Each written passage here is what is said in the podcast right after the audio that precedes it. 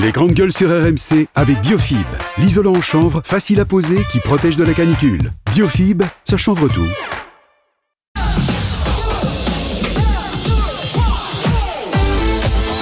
RMC, 9h midi, les grandes gueules. Alain Marchal, Olivier Truchot.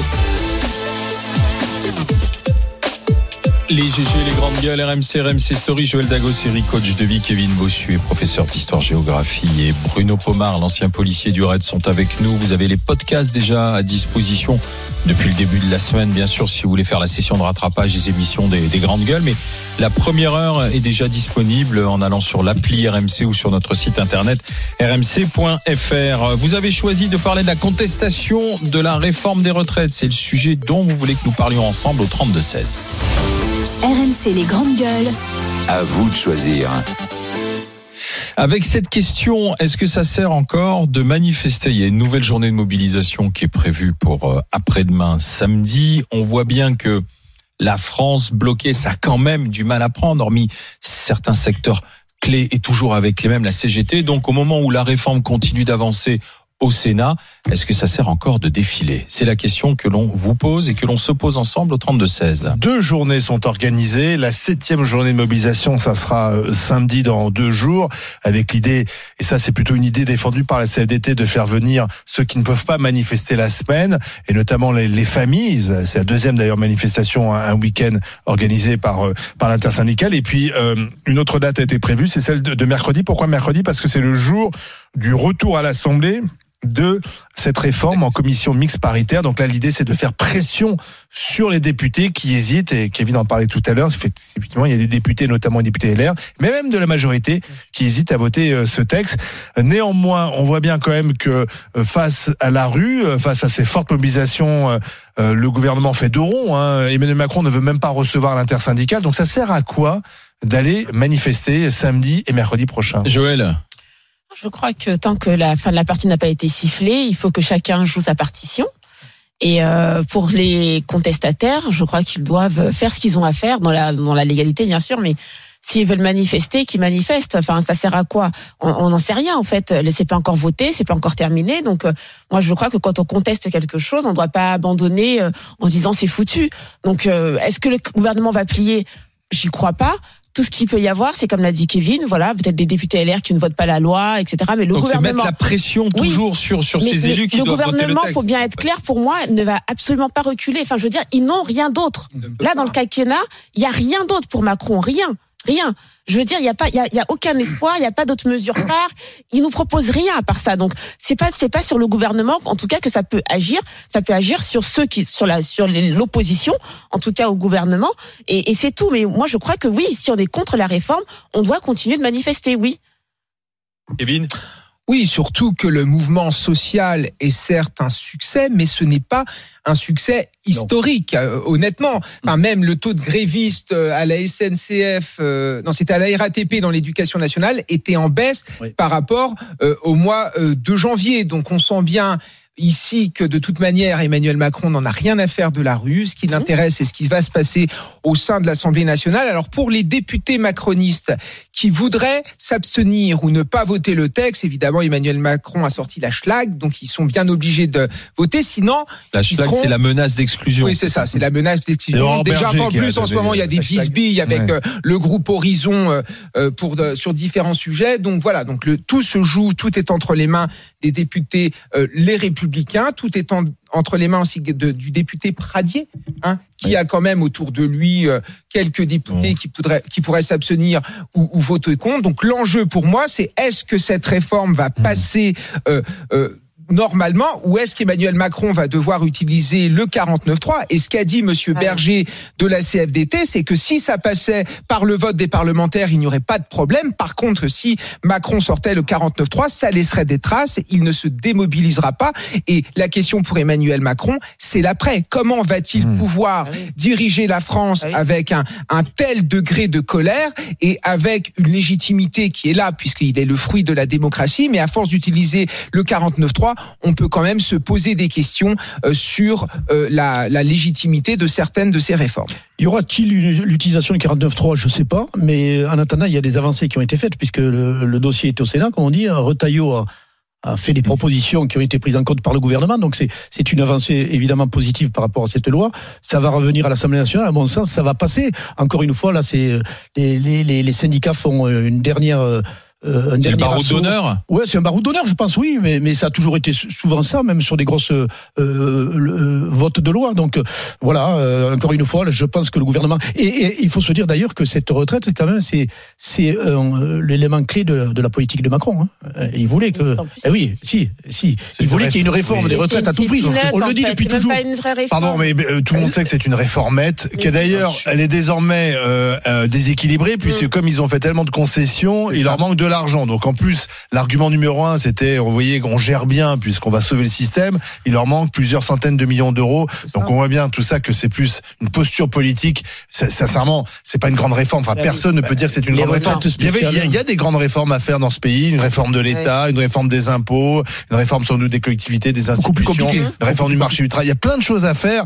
On peut pas dire que c'est une grande réforme. Mais je suis d'accord avec toi, Emmanuel Macron en a fait un, Oui, un politique. Et, puis je pense que c'est un message aussi qu'on envoie au marché financier. On a beaucoup dépensé, trop dépensé euh, en France ces dernières années. Il faut rassurer ceux qui nous prêtent de l'argent chaque jour. Et on fait une réforme que tous les autres ont fait pour rassurer les agences de notation. Et il faut, faut le dire très clairement, c'est des engagements qu'on a pris et que Macron a pris. euh, Et donc il est, il est un peu coincé. Il est obligé. Et Joël a raison. Il est obligé d'aller jusqu'au bout. Oui, il ira jusqu'au bout. Et il passera au 49.3 si vous passez au 49.3. Ah, mais ça, il n'a pas intérêt. hein. Comment ça? Ah, bah non, il n'a pas intérêt à faire le 49 Mais il le fera Ah, il s'il le fera. le choix. C'est dans la Constitution, Mais- hein, je te non, rappelle. mais il n'est pas obligé. Enfin, on, on en parle comme si c'était une obligation. Il faudrait absolument qu'il passe Il par le obligé de la 49 faire passer. cette Mais oui. Il a le droit, il a le droit aussi de, de comprendre un peu et de, le déni. En tout cas, moi, ce serait, pour le coup, là, ce serait un vrai déni de démocratie. Parce que, pourquoi Bah, parce que personne n'est pour cette réforme euh, euh, concrètement, même ceux qui sont, même moi qui suis oh. pour, je suis contre. Donc c'est pour te dire à quel point. Attends, attends, attends. Non, mais- Ah bon attendez, attendez, on s'arrête un instant sur cette phrase. Moi qui suis pour, je suis contre. Mais non, mais je veux Ouais. dire, si je suis, si on veut rester sur ce régime-là, effectivement, bah, alors il n'y a pas le choix. Mais je suis contre parce qu'en fait, je trouve que ce régime, il est à bout de souffle. Il est à bout de souffle. il faut passer à autre chose. Mais bien sûr, c'est terminé. Ça, c'est logique. Moi, je suis un peu d'accord avec Joël. Au départ, j'étais pour cette réforme Oui. et plus le gouvernement a fait de la pédagogie, plus je me suis dit ce n'est Ah pas oui, possible. Et surtout, le premier argument, c'était de faire, comme tu l'as très bien dit, Olivier, des économies budgétaires. Oui. Sauf qu'aujourd'hui, il n'y a plus d'économies budgétaires. D'ailleurs, ce, que, ce qui se dit au sein de la majorité, c'est que bientôt la réforme va coûter plus cher que si on ne la faisait Bah oui. pas. Donc évidemment, ça ne tient pas la route. Mais Emmanuel Macron joue plusieurs choses. Son entrée dans l'histoire aussi. Il veut laisser la trace d'un président réformateur et, et Ah. la suite de son quinquennat. Si jamais il renonce là-dessus, son quinquennat Ah oui, est est mort. totalement mort. Donc il est obligé euh, de, de, de la faire passer. Et s'il utilise le 49.3, s'il doit l'utiliser, il l'utilisera, c'est sûr. Non, mais je vois pas quel. ah Non, mais vraiment, Emmanuel Macron, l'histoire qu'il a écrite, c'est le plus jeune président français, celui qui aura réussi à euh, détruire entre guillemets la droite et la gauche traditionnelle. C'est tout, hein. Vraiment. Je veux dire, ça sera jamais un grand président parce qu'il a Ah. fait passer. On est passé de 62 à 64. Enfin, je veux, faut pas se raconter des histoires. Donc, s'il pense qu'il va rester dans l'histoire avec, 30 ans. non, c'est terminé. Surtout que le prochain va passer à 65. C'est pas- Euh, non, Par contre, ce qu'aurait pu être une grande réforme, c'est sa réforme à points. Point, oui. Oui, Il a là, du coup, abandonné oui, en du coup, effet en Oui, parce que c'est une 2019. réforme systémique. C'est ça. Et je ne comprends pas qu'on ne parle pas de capitalisation Ah, dans ce pays, parce qu'on pourrait évidemment garder un système par répartition pour euh, ceux qui ont une petite retraite, Ah, pour assurer euh, un minimal, et les autres mettre en place une forme Mais de c'est une grosse capitalisation. hypocrisie. Parce que les Français sont, les. Français sont pour une réforme, mais, Mais oui. pas celle-ci. Mais c'est la grosse que les, les Français ont hypocrisie. Ah. Donc ça veut dire qu'il y, a qu'il y a des moyens. Donc C'est la grosse hypocrisie française, euh, la, capitalisation, parce qu'en fait, droite comme gauche, ils veulent tous être euh, social, entre guillemets, Oui. parce qu'en fait, la, dro- la droite ne veut pas être antisociale et, et montrer qu'elle serait pour les riches, alors qu'en fait, je vais te dire, la classe moyenne, elle capitalise à mort, à mort. Moi, j'ai commencé à capitaliser quand j'étais en entreprise, en tant que salarié, j'ai ouvert des PER, des machins, euh, t'achètes un appartement, Enfin, on capitalise à mort parce qu'en fait, on n'a aucune confiance en- envers le système actuel. On a bien compris qu'on pouvait pas se reposer dessus et, et la classe moyenne capitalise à mort. Donc franchement, ce serait bien. En plus, les fonctionnaires capitalisent aussi. Donc ce serait bien en fait que euh, on reconnaisse ça quelque part, enfin de fait, d'une situation de fait, et qu'on et qu'on l'entérine par quelque chose de beaucoup plus légal. Idéologiquement, c'est compliqué à comprendre. Mais ah oui, voilà, c'est idéologie. Nous sommes avec Antoine, coup de fil qui vient euh, de Troyes dans l'Aube. Bonjour Antoine. Bonjour les grandes gueules. Est-ce que vous Salut. pensez que ça sert encore euh, de manifester? Ça peut être utile pour contrer la réforme. Ça sert pour que les syndicats obtiennent ce qu'ils recherchent depuis longtemps, c'est l'abandon de la réforme pour les régimes spéciaux et les fonctionnaires. Mmh, mmh. Il- on n'a jamais vu les syndicats type CGT, euh, Sud, euh, Force ouvrière euh, se mobiliser pour le régime général. Ils n'étaient pas là quand on est passé aux 25 annuités, ils n'étaient pas là quand euh, ils ont voté avec le patronat pour que la retraite complémentaire ait une grosse décote quand on prend notre retraite après 65 ans, etc. Euh, ils veulent surtout pas qu'on parle des 33 milliards d'euros versés généreusement par le contribuable pour équilibrer leur système de retraite. Euh, et je comprends pas que personne n'en parle jamais. Euh, Oui, personne ne parle non plus du milliard d'euros versés gentiment par tous les clients de l'électricité avec une fausse facturation faite euh, généralement. Vous avez entendu parler de la contribution tarifaire d'acheminement? Non. Vous Je avez dis internet, je crois, vous avez internet sur le plateau, je crois. Ouais, je Oui. vais regarder. Eh ben, vous tapez CTA-EDF et vous expliquerez à vos auditeurs ce que c'est. Ça aura beaucoup plus de poids que si c'est moi qui le fais. En fait, les syndicats, la SNCF, l'énergie rentreront dans le rang le jour où le gouvernement capitulera, comme tous les gouvernements ont fait dans ce pays depuis 30 ans, sur les régimes spéciaux et les régimes euh, des fonctionnaires. Alors, la contribution tarifaire d'acheminement permet de financer les droits spécifiques relatifs à l'assurance vieillesse des personnels relevant du régime des industries électriques et gazières. Une taxe collectée par euh, les fournisseurs d'électricité pour euh, voilà et qui sert ensuite au personnel. Voilà, Voilà. c'est ça cette, Ah oui. cette euh, Donc, contribution tarifaire n'y d'acheminement. il y a rien qui vous choque dans le libellé de la facturation et son utilisation? Bah si. Mais si, parce qu'on paye, on, on- On on paye paye en régime, quoi. quoi. Ouais. On paye Et le voilà. régime avec euh, oui, qui est soumise à la. TVA en plus, hein, cette CTA. Oui. Ah bah oui, bah il faut faire Mais ça, ça. Antoine, Antoine, on l'a souvent dit. Enfin, je sais pas si on l'a. Moi, j'ai essayé de le dire. C'est que le paradoxe de, de ce mouvement social, c'est que ceux qui sont euh, euh, dans la rue, euh, la plupart, euh, sont euh, quand même protégés par des régimes spéciaux, ont des statuts particuliers, raison. ne sont pas logés à la même enseigne par rapport aux salariés du privé. Et quand on nous explique que la clause du grand-père c'est formidable, là on va changer la règle. Je prends, il y a un cadre, un cadre qui a euh, 55 ans là en ce moment dans le privé. On lui change la règle du jour au lendemain. Il ne partira pas euh, comme il l'avait prévu à 62 ans. Il devra faire quelques trimestres supplémentaires. Là il n'y a pas de clause du grand-père. En revanche, à la RATP on dit ah non c'est pas celui. Lui Eh on, oui. euh, on va attendre le, le futur embauché. Donc effectivement euh, c'est assez, paradoxal en Toujours les France. mêmes qui se Ce sont les mieux protégés Bien qui sûr. font grève et, et qui manifestent. Évidemment. Bah Oui, parce que vous, vous avez un système où c'est celui qui a le pouvoir de nuisance, c'est celui qui Voilà. le plus fort, qui bloque, qui dé... mais oh, regardez, ça fait 30 ans depuis Michel Rocard où il y a eu le premier livre blanc sur la réforme des retraites qui dit il faut réformer le système, le système est condamné à terre. Bah oui. Aujourd'hui, on a plus de 50 milliards d'euros de déficit sur le système.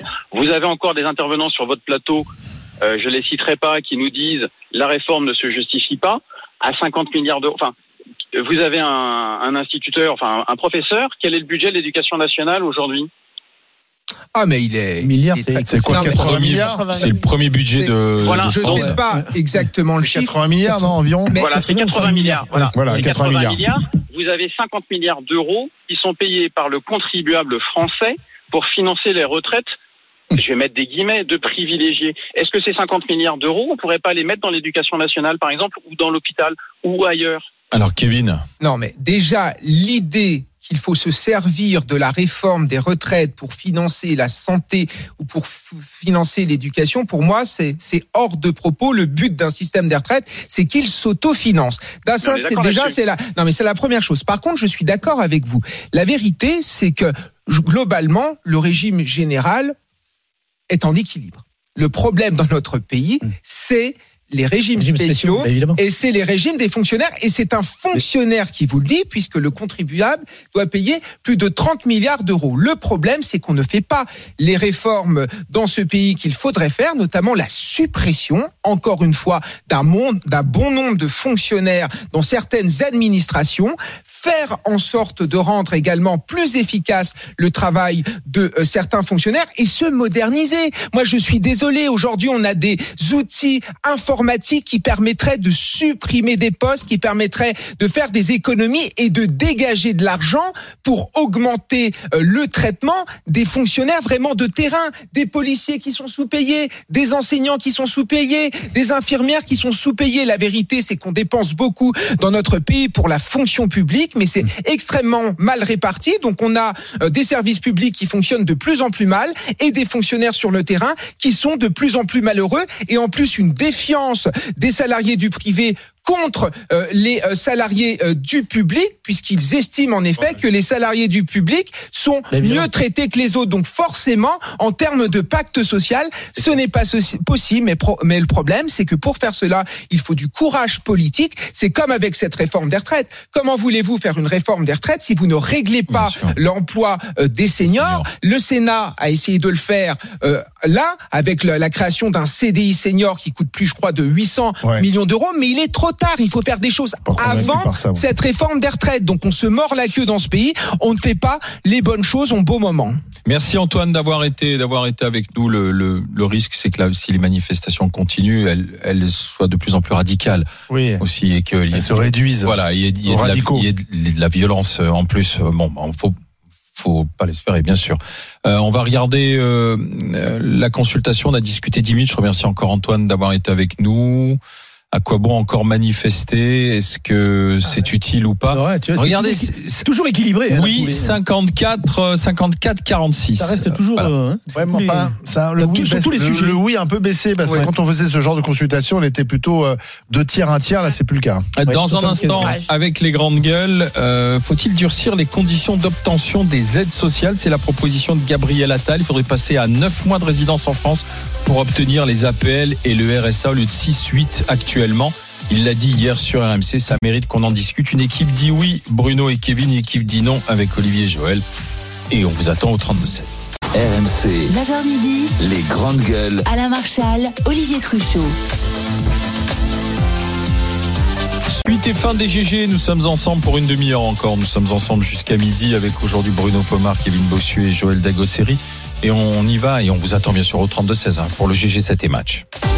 RMC, GG, 7 et match. Autour de l'harmonisation euh, des allocations sociales pour en bénéficier. C'est l'annonce qu'a fait Gabriel Attal, le ministre des Comptes publics, hier. Il veut mettre tout le monde à 9 mois de résidence sur le sol français. Je réfléchis, je travaille à augmenter la durée de résidence sur le sol français pour l'ensemble des minima sociaux et des allocations sociales. Aujourd'hui, pour toucher le minimum vieillesse ou les allocations familiales, il faut passer six mois en France. Pour toucher les APL, il faut passer huit mois en France.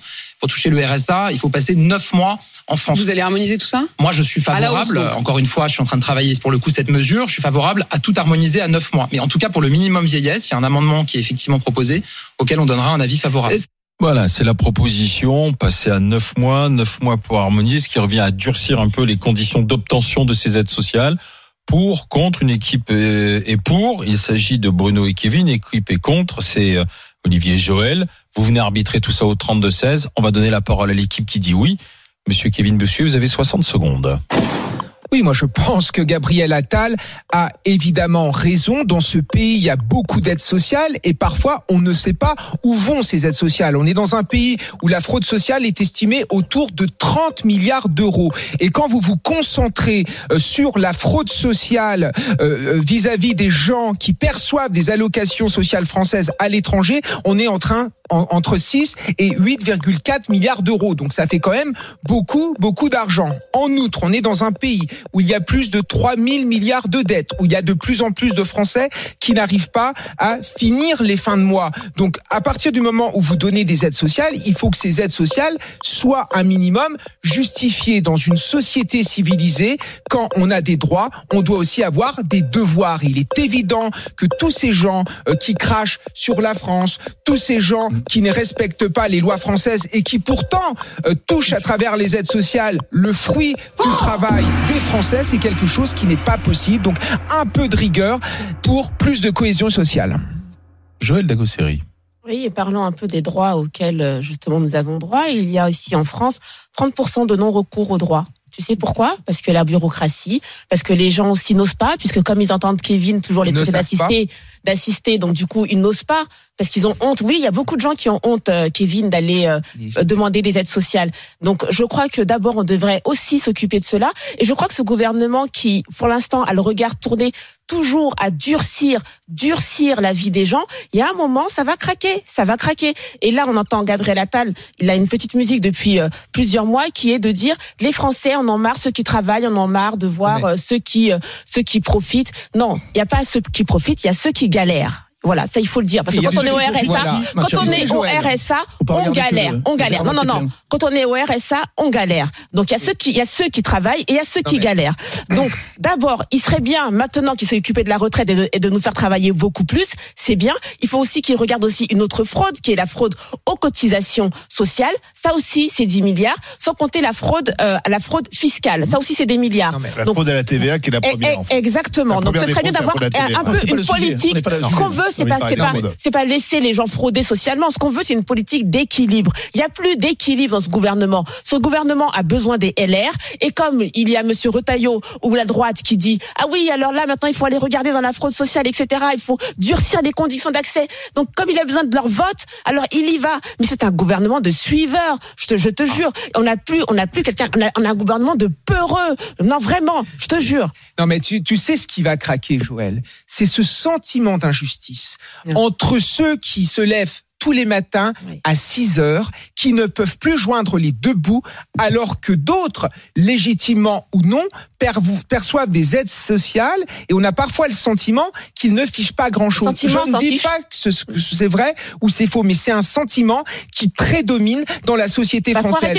Moi, j'enseigne en banlieue Non. euh, parisienne, en Seine-Saint-Denis, et j'ai beaucoup de gens qui me disent, notamment, moi je suis une maman avec un enfant, ça fait 10 ans, 15 ans que j'attends un logement social, et il suffit qu'il y en a trois ou quatre qui arrivent de je ne sais quel pays pour qu'il soit prioritaire. Ce sentiment d'injustice, il n'est pas possible. On ne remet pas en cause euh, l'octroi d'aides sociales. On veut simplement que ces aides sociales soient justes, soient justifiées, et qu'à partir du moment où on perçoit des aides sociales, on ait conscience de les percevoir et qu'on euh, on, on adopte un comportement qui va dans le sens du sens du devoir. C'est Ouais. tout ce qu'on dit, et c'est ce que dit Gabriel Mais le- Attal. oui, le devoir du gouvernement, c'est de faire attention à ce que les personnes qui ont droit au RSA ou à la CAF puissent accéder. Aujourd'hui, c'est pas le cas, pas totalement en tout cas. Donc, ils doivent les aussi, ils doivent euh, aussi, non, mais non, regarde, ce que faisait Bruno Le Maire, délire, regarde ce que ça. faisait Bruno Le Maire à nous supplier d'aller chercher des chèques. Des artisans qui, qui peuvent même pas payer l'électricité ne vont pas chercher leurs chèques. Pourquoi? Parce qu'ils sont découragés de faire des démarches, Les- remplir des Joël, à répétition. Joël, Ils en eh, ont dans marre les de tout ça. Pour bien les connaître, départ- t'as 33 milliards d'aides sociales, rien que pour les départements. Oui, je parle pas oui. du, du budget global. Oui. On, on balance un fric, mais considérable. Mm. Le, c'est le pays d'Europe, la France, où on redistribue le plus, où on aide le plus. À un moment donné, comme le dit Kevin très justement, et, le, et, et Attal, il a raison de dire, à un moment donné, il faut remettre du cadre et arrêter C'est de donner du pognon à tout et n'importe qui. Il y a plein de gens Mais qui le veux- tu as raison. Il y a des gens qui profitent du système. Joël, et oui. arrêtons de dire que c'est un gros mot de dire qu'on profite du système. Joël, il y en a qui le font. Quand final. tu as une famille qui a touché 80 000 euros d'aide sociale Oui. alors que cette famille vivait à l'étranger. Oui. Quand tu as une femme, une sexagénaire je crois, qui a touché 11 000 euros d'aide sociale alors qu'elle vivait à l'étranger, comment veux-tu que les Français acceptent cela? Gabriel oui, tu Attal vient du Parti Socialiste.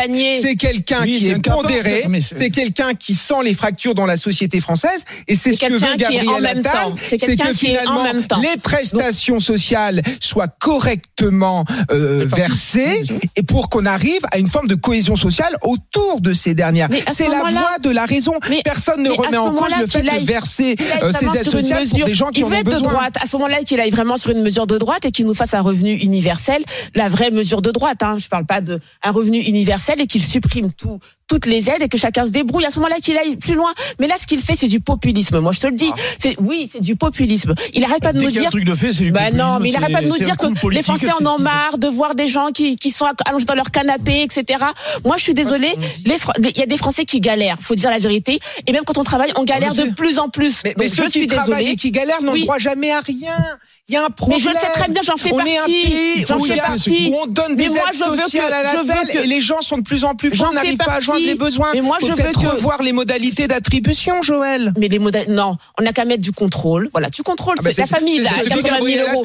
Non, non, c'est pas hein. du contrôle. C'est ce Il il il Merci. Joël de rejoindre Il notre nous fait l'accès. Il met pas du contrôle. Le contrôle, c'est laisser l'accès tel qu'il est et aller contrôler ceux qui fraudent et leur taper dessus. Il a qu'à faire ça. Là, il durcit, il durcit l'accès. Ça suffit de durcir la vie des Français. Alors, à un moment, si je prends l'argument de Gabriel Attal, est-ce que c'est normal que quand on arrive dans un pays, au bout de neuf mois, seulement neuf mois ou parfois six mois, on, est, on a le droit finalement euh, d'avoir des aides sociales. Il y a des gens qui des contribuent gens qui arrivent leur- dans les Il y a pays. des gens qui contribuent. Il y a des gens qui contribuent. Il y a des gens qui contribuent toute leur vie à la solidarité nationale. Oui. Ils n'ont jamais le droit à rien. Oui, bah, c'est ça qui est injuste. partie. On ne dit pas qu'il faut arrêter Mais- totalement l'immigration, qu'il ne faut pas Voilà, bah, aider les gens. Ah. Simplement, il faut aller vers une immigration. aussi, ça Non mais, mais parce que non mais là c'est le sujet, c'est le sujet. Bah, il, il faut euh, simplement aller vers une immigration choisie, verser des aides sociales pour aider les gens à s'insérer, pour qu'ils puissent euh, trouver un travail, pour qu'ensuite ils puissent cotiser et participer à leur tour à la solidarité des- nationale. C'est comme ça alors. que je. Tu sais con- Peut-être que j'ai pas compris. que il y a que l'aide- des Français, il y a que des, des immigrés. Mais non, mais non, mais non, c'est font pas ce six qu'on dit. Non mais là c'est le sujet, c'est ce dont Non, parle parce hier, Gabriel il parlait Attal. six mois en France et six mois à l'étranger. Donc, il veut qu'on ait au moins neuf mois de présence sur le territoire. Ça, il y a que des, il y a que des étrangers qui font ça? Il n'y a pas de retraités français qui partent euh, Pas, six mois au Portugal, beaucoup, non. six Non, mois à. Marrakech non, ou quoi Non, que ce non, soit. non, non, non, non. C'est c'est que les Non, non, oui, ils contribuent. bah, double nationalité, c'est- ça veut dire qu'il y a une nationalité française. Donc moi, je savais pas que c'était une, une mesure anti-immigration. Je pensais que c'était une mesure plutôt de contrôle de budget ou quoi que ce soit. Donc si maintenant ça devient une mesure anti-immigration, si tu parles. Eh, Joël, si tu parles des aides, regarde, euh, penche-toi juste sur un détail euh, qui est pas anodin parce que je le connais bien pour être maire d'un petit vi- village et surtout euh, dans ce département sur les mineurs isolés, mineurs non accompagnés et autres. L'argent qu'on dépense, c'est une mais c'est une gabegie. Évidemment. Les départements sont complètement endettés par ça. Tout le budget fonctionnement passe là-dedans. Donc on peut pas dire qu'on n'aide pas. À un moment donné, tout ça, il faut le contrôler. Et qui plus est, les aides qu'on donne. Et le RSA en fait partie. Je, voilà, c'est une Ah. mesure du bon sens. Ah c'est pas, de- c'est pas pas. s'en prendre aux plus pauvres. C'est pas vrai. C'est pas C'est ça. simplement contrôler. Le RSA est C'est donné ça. à moi, tour de bras. Et Tu sais, ceux qui le méritent ne le reçoivent pas, bien Tu souvent. sais, Joël, à force d'aider tout le monde, pour n'importe quoi, on ne va plus avoir les capacités 30% de personnes d'aider n'importe qui. Il faut repenser notre modèle social. Notre modèle social est formidable, sauf qu'il s'est dégradé au fur et à mesure du temps, tout simplement parce qu'on n'a plus aucune prise par rapport à ce que l'on distribue. Je ne suis pas contre la, Olivier le contrôle. pas les mots, je pense. Je ne suis pas contre le contrôle des- de la fraude perdu. sociale. Je dis juste que ce gouvernement, à un moment, je trouve que sa politique n'est pas équilibrée. Je Ah. trouve qu'on parle de retraite, on parle de gens qui ne veulent pas travailler deux ans de plus. On peut le comprendre ou pas le comprendre, mais néanmoins, dire encore on va durcir, avoir avoir que qu'une politique, une communication Eh oui. sur le Non, dur, sur le dur. Ben non, non, sais, je Joël, suis désolée. C'est pas le dur, Non. Joël, si tu voulais euh, une politique économique de gauche, il fallait voter pour Marine Le Pen, qui avait le programme économique le plus à gauche. Il est évident Non. que Monsieur Macron est plutôt libéral. Là, il est dans une séquence politique où il a besoin des voix de la droite. Et ce que fait Gabriel Attal, c'est évidemment de la petite politique politicienne. Mais cela n'empêche qu'il a raison sur le fond. le fond, Enfin, bien on sûr. peut pas reprocher à des hommes politiques de faire de la politique, Eh oui. Joël. Ce n'est pas possible. Alors on va après ce quart d'heure de discussion, premier Alors. quart d'heure de discussion, avant d'en parler avec euh, euh, avec Abdel qui nous appelle euh, de la métropole lyonnaise, qui est chauffeur poids lourd. Euh, Est-ce qu'il faut durcir les conditions d'obtention des, des aides sociales comme le souhaite Gabriel Attal? Une équipe dit oui, elle est emmenée par euh, Kevin Bossuet, une équipe dit non, elle est emmenée par Joël Dagosseri. On a peut-être une petite idée de la de, de, de la réponse. Après, le tout est de savoir quel est l'écart, l'ampleur de l'écart. Allez, envoyez la consultation, les amis. On regarde. 79% de oui en faveur du durcissement des conditions d'obtention des aides sociales et la discussion Ah, continue euh, dans un instant. RMC, 9h midi, les grandes gueules. Alain Marchal, Olivier Truchot. Alors, on continue notre discussion, notre GG 7 et match. Durcir les conditions d'obtention des aides sociales, oui ou non On voit que c'est le oui qui l'emporte très majoritairement, mais on va en discuter avec- pour le moment. Hein, 79%, il nous reste 10 minutes de discussion. On va en parler avec Abdel. Bonjour. Oui, bonjour. Bonjour Ah. les GG. Alors, est-ce que vous êtes d'accord avec ce que dit Gabriel Attal? Bah, en tout cas, je voulais vous remercier déjà de me donner la parole. Mhm. Et je suis complètement d'accord avec Joël, quoi. Parce Mhm. que moi, je vais vous donner mon exemple, hein, tout simplement, hein, pour, euh, pour avoir du concret. Hein. Euh, moi, j'ai mon papa qui est, qui est, qui est retraité. Et, et c'est et c'est hallucinant. C'est hallucinant ce qu'ils veulent faire là. C'est ils ont trimé toute leur vie toute leur vie, ils ont trimé. Et depuis, depuis, depuis les années 75 qui sont arrivés en France. Et maintenant, on les, on les récompense comme ça. C'est c'est- Et c'est Ils sont pas concernés, vos parents Quel quel est le rapport là c'est bah, six mois, six mois à l'étranger, six mois ici. C'est que, le problème, Ah. euh, le Bah non, problème, si c'est leur pension, tiraillés. hein.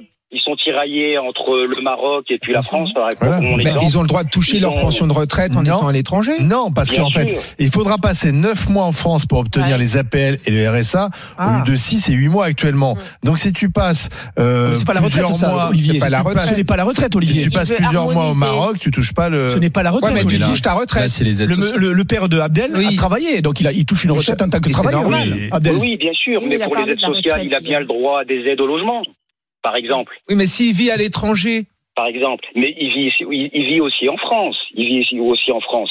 Et en plus, avec les petites retraites qu'ils ont, ils touchent 800 euros. 800 euros. Et, tout, et, et, bien, et bien sûr, de toute façon, avant, avant cette crise, de toute façon, ils ne s'en sortaient pas. Voilà aussi ce qui fait qu'ils vont aussi à l'étranger. La vie Après, est très dure en France. après il y a un. La vie est devenue très dure. Ils, ils peuvent plus Oui, bien chauffer. sûr. Ils, ils, ils, ils mangent, ils mangent pas à leur faim. Euh, c'est compliqué. Si vous avez Et une ça dou- aussi, il faut y prendre en compte. Après, il y a un truc un peu un peu vicieux peut-être de Gabriel Attal, c'est-à-dire qu'on a en plein, faut pas l'oublier, débat sur les retraites aussi. Oui. C'est ça Et il faut avoir les voix de la droite. Oui. Et, il- Et et- Alors, et- c'est pour ça. Et donc, le on est, on est quand même là dans un petit calcul C'est politique. pour ça j'ai laissé Eh Joël. oui, euh, J'ai rien dit tout à l'heure parce que Joël. c'est- à fiscale. euh, Non mais Joël défendait ses arguments. Je suis pas tout à fait d'accord avec Joël. Moi je pense qu'on peut effectivement mettre plus de contrôle. Je suis pas contre par exemple l'interdiction de du versement des allocs sur des comptes bancaires non européens parce que là je pense que là il y a un truc qui va pas là. Mais moi je suis du côté de Joël déjà parce que je savais que le match serait difficile parce que euh, voilà c'est la cause est un peu perdue. Mais c'est parce que c'est que de la politique politicienne. Pardon. C'est une proposition de Bruno Retailleau. Bruno Retailleau, c'est qui? C'est le chef des, des sénateurs de droite. Et, et- on a besoin de Bruno Retailleau euh, au gouvernement pour faire passer cette réforme au Sénat.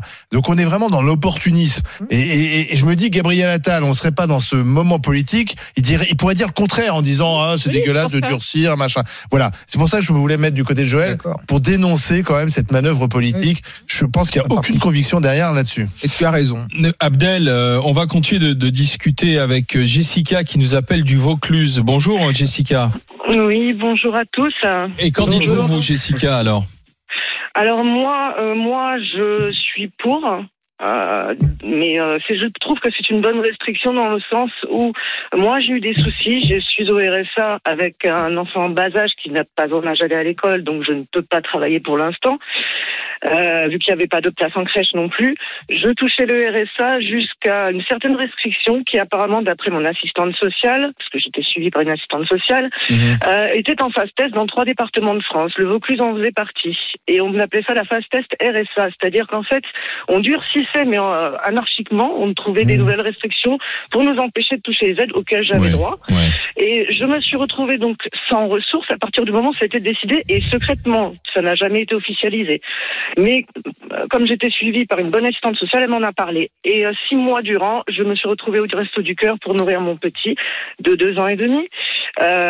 Et moi-même, heureusement, j'avais un logement social, mais il fallait quand même payer le loyer. Avec zéro, vous ne payez rien.